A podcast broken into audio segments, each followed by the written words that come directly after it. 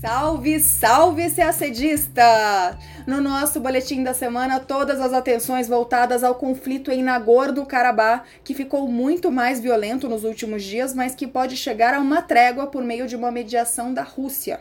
Falaremos também do caso Navalny. A OPAC, Organização para a Proibição de Armas Químicas, confirmou que o opositor do regime russo, Alexei Navalny, foi intoxicado por Novichok, uma substância proibida pela organização.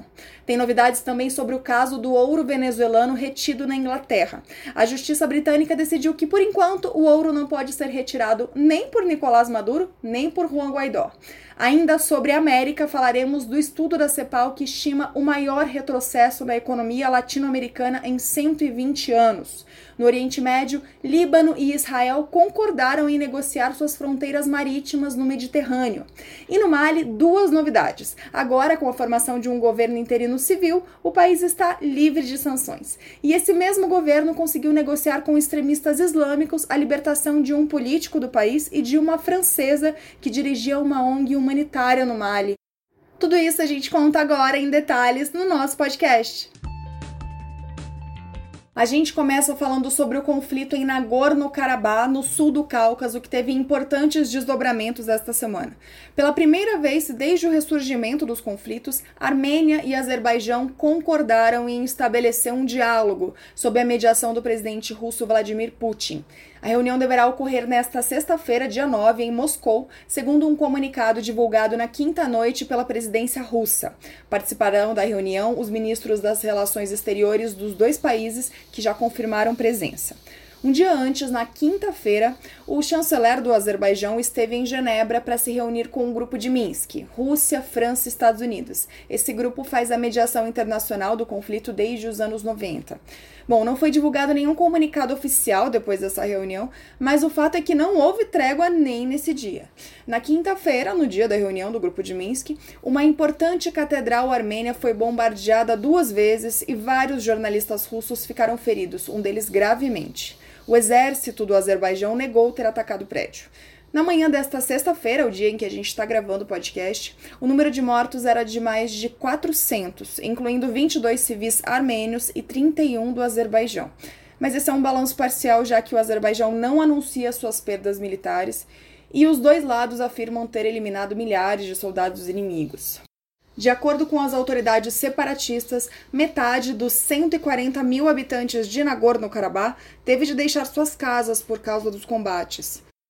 Nagorno-Karabakh fica oficialmente no território do Azerbaijão, mas tem população de maioria armênia. Com o fim da União Soviética nos anos 90, os armênios de Nagorno-Karabakh passaram a defender sua independência. E aí, Armênia e Azerbaijão entraram em guerra em 1991 esses conflitos foram congelados em 1994, com uma vantagem para a Armênia, que manteve suas forças ocupando sete distritos do Azerbaijão ao redor do território e passou a ter muita influência no governo de Nagorno-Karabakh, que declarou sua independência na época, mas nunca teve reconhecimento internacional. Os conflitos voltaram no dia 27 de setembro, quando o governo de Nagorno-Karabakh disse que 16 de seus soldados foram mortos e mais de 100 ficaram feridos depois que o Azerbaijão lançou um ataque aéreo e de artilharia. Já o Azerbaijão disse que foi uma resposta a um bombardeio feito pela Armênia. O conflito está longe de ser localizado porque envolve países importantes da região. O Azerbaijão tem o apoio da Turquia, que possui uma rivalidade histórica com a Armênia e tem interesse não só de estender sua influência regional, mas também de manter seu acesso aos dutos de gás e petróleo que vêm do Azerbaijão. Já a Armênia faz parte de uma aliança militar com a Rússia, mas, pelo que vimos, a postura russa tem sido mais de mediação do que de acirramento das disputas. Bem, se houver resultados concretos desse início de diálogo entre as partes, agora na sexta-feira, a gente conta tudo para você no boletim da semana que vem. Já que mencionamos a Rússia, vamos falar agora sobre o caso Navalny. A OPAC, a Organização para a Proibição de Armas Químicas, examinou amostras de sangue do opositor do regime russo Alexei Navalny e confirmou aquilo que especialistas alemães já vinham afirmando. Navalny foi intoxicado pelo agente químico neurotóxico do tipo Novichok, uma substância utilizada pela União Soviética para uso militar e atualmente proibida pela OPAC. Na terça-feira, dia 6, a Alemanha se encontrou com o Conselho Executivo da OPAC e mais uma vez pressionou a Rússia para que investigue e esclareça as circunstâncias do envenenamento de Navalny, que a Alemanha classificou como um ataque químico. O governo russo respondeu na quarta-feira, dia 7, que o país não está produzindo nenhuma arma química e que cumpre totalmente suas obrigações com o Tratado Internacional de Controle de Armas, que proíbe esse tipo de produção. Navalny passou mal em agosto quando estava a bordo de um avião e foi internado num hospital na Sibéria.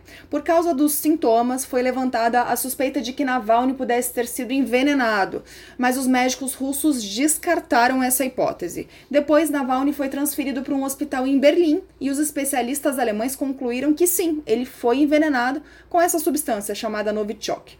Navalny ficou em coma induzido por cerca de duas semanas. Depois de mais de um mês internado no hospital em Berlim, ele conseguiu se recuperar e já recebeu alta. Em entrevistas, Navalny acusa o presidente Vladimir Putin de ser o responsável por seu envenenamento. O governo russo nega qualquer envolvimento com o caso. Nosso assunto agora é Venezuela e o embrólio do regime de Nicolás Maduro com um banco britânico que detém reservas de ouro venezuelano. Na segunda-feira, dia 2, a justiça britânica anulou uma decisão de julho que havia apontado Juan Guaidó como a autoridade responsável pelo destino dessas reservas, o que não significa que elas serão automaticamente liberadas para o regime de Maduro. Não, na prática, o ouro fica onde está, no Banco da Inglaterra. O tribunal também determinou uma investigação para definir quem de fato deve ser considerado o governante oficial da Venezuela. Antes de continuarmos, vamos voltar um pouco no tempo para entender melhor essa disputa. Cerca de 30 toneladas de ouro do Banco Central da Venezuela estão depositadas no Banco da Inglaterra. Isso equivale a mais ou menos um bilhão de dólares. Maduro tenta há mais de um ano e meio recuperar essas reservas, mas não consegue, porque desde o início do ano passado não há uma definição clara sobre quem é o presidente do país. Essa história você, se assedista, deve conhecer de cor, mas a gente repete. Em janeiro de 2019, o opositor do regime e líder da Assembleia Nacional, Juan Guaidó, se autoproclamou presidente interino do país, sob o argumento de que Maduro fraudou a eleição para se reeleger. Assim, a presidência estaria vaga e ele, como chefe do legislativo, teria o direito de ocupar o cargo. E de lá para cá, ele foi reconhecido como o presidente legítimo da Venezuela por mais de 50 países, incluindo Estados Unidos, Brasil e o Reino Unido mas ele não conseguiu assumir de fato o comando do país, principalmente as forças armadas que seguem sob o controle de Maduro. Durante o processo, o advogado que representava o regime de Nicolás Maduro argumentou que o governo do Reino Unido declarou um comunicado divulgado em 2019 que reconhecia Guaidó como presidente interino constitucional até a realização de novas eleições, mas que na prática mantinha laços diplomáticos com a administração de Maduro.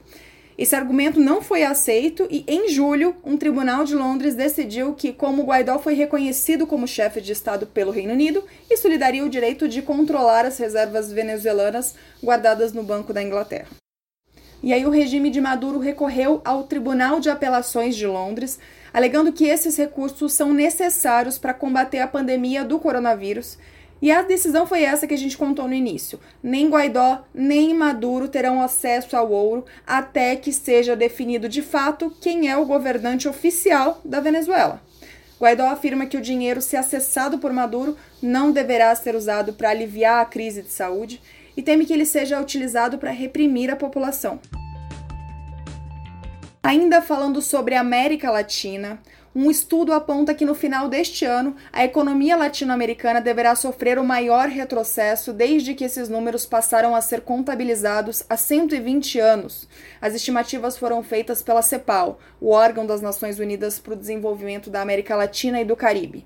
As projeções indicam que, principalmente por causa dos efeitos da pandemia da Covid-19, o PIB do bloco despencará 9,1%, o desemprego subirá para 13,5% e a pobreza atingirá 37,7% da população. Os dados também apontam que a desigualdade continuará aumentando na nossa região, que já é a mais desigual do planeta. Técnicos da CEPAL avaliam que a pandemia expôs fraquezas típicas das economias dos países latino-americanos, como, por exemplo, sistemas de saúde pública e de proteção social deficientes e a alta informalidade no trabalho. Essas características, segundo a CEPAL, dificultam uma rápida resposta à crise.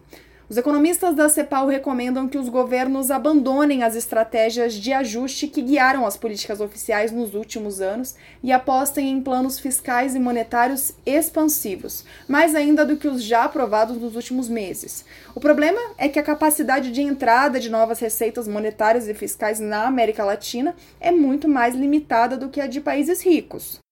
Quanto ao Brasil especificamente, um outro relatório, o do FMI, também publicado esta semana, traz perspectivas mais animadoras. O Fundo Monetário Internacional prevê que o PIB brasileiro recue 5,8% este ano, menos do que os 9,1% previstos anteriormente. O FMI também prevê uma recuperação parcial e um crescimento de 2,8% no ano que vem. Mas o relatório também alertou para a dívida do governo, que pode chegar no fim do ano a cerca de 100% do PIB. O assunto agora é Oriente Médio. Israel e Líbano concordaram em demarcar as fronteiras marítimas entre os dois países que teoricamente estão em estado de guerra. Alguns detalhes foram divulgados na quinta, dia 8, pelo governo israelense. As negociações vão começar na semana que vem, no dia 14 de outubro, serão supervisionadas pela ONU e ocorrerão em uma cidade no sul do Líbano, perto da fronteira com Israel. As disputas nessa região do mar Mediterrâneo ficaram ainda mais acirradas depois da descoberta de reservas de gás natural em 2017 o Líbano chegou a contratar um consórcio para explorar os recursos energéticos da área, mas foi impedido por Israel, que reivindica essa mesma área como parte de seu território. Repetindo que Israel e Líbano estão em estado de guerra e lembrando que os países não possuem relações diplomáticas e têm disputas em outras frentes, como as fronteiras terrestres. Nos últimos meses foram relatados alguns conflitos pontuais entre Israel e o grupo Hezbollah, que tem participação política no Líbano. A esperança é que ao menos acabem esses conflitos na fronteira terrestre. Mas representantes do Líbano descartam qualquer tipo de reconciliação ou normalização das relações com Israel, como aconteceu recentemente com os Emirados Árabes Unidos e o Bahrein. Agora, falando sobre África, temos algumas novidades sobre a crise política no Mali. Na terça-feira, dia 6, a CDAO, a Comunidade Econômica dos Estados da África Ocidental, levantou as sanções que foram impostas ao Mali depois do golpe militar de agosto. Entre as sanções estavam o fechamento das fronteiras e a interrupção dos fluxos comerciais e financeiros entre os Estados-membros da CDAO e o Mali. Uma das exigências para a retirada das sanções era que a junta militar que promoveu o golpe estabelecesse um governo interino civil. A CDAO aceitou a nomeação de um militar da reserva, Banidal, para presidente, e de Mokhtar Ouani, um civil, para o cargo de primeiro-ministro. O golpe militar aconteceu no dia 18 de agosto, quando Ibrahim Keita, o presidente eleito democraticamente, foi deposto por essa junta militar. O golpe foi um desdobramento de vários protestos. Os manifestantes se queixavam das acusações de corrupção no governo e da crise econômica. Eles também criticavam a incapacidade em combater grupos extremistas islâmicos na região. Agora, com a promessa do restabelecimento da democracia no país, a junta militar que deu o golpe foi dissolvida e esse governo interino deverá permanecer no governo por um ano e meio até a realização de novas eleições. Uma das primeiras ações desse governo interino, e que também é uma novidade desta semana, foi uma troca de prisioneiros com grupos extremistas islâmicos. No fim de semana, dias 3 e 4, o governo do Mali libertou 180 prisioneiros. Ao longo da semana, foi anunciada a libertação de pessoas que haviam sido sequestradas por grupos extremistas, entre eles o político do Mali, Soumaila Cissé, e a trabalhadora humanitária francesa Sophie Petronin.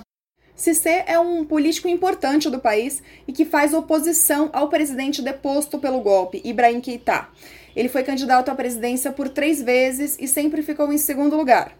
Em março, Cissé foi sequestrado por um grupo que serve como um braço local do grupo terrorista Al-Qaeda.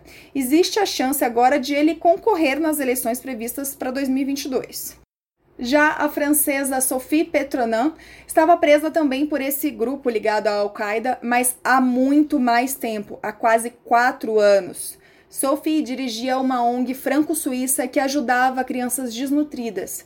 Ela foi sequestrada por homens armados em dezembro de 2016 em uma cidade no norte do país onde vivia há anos.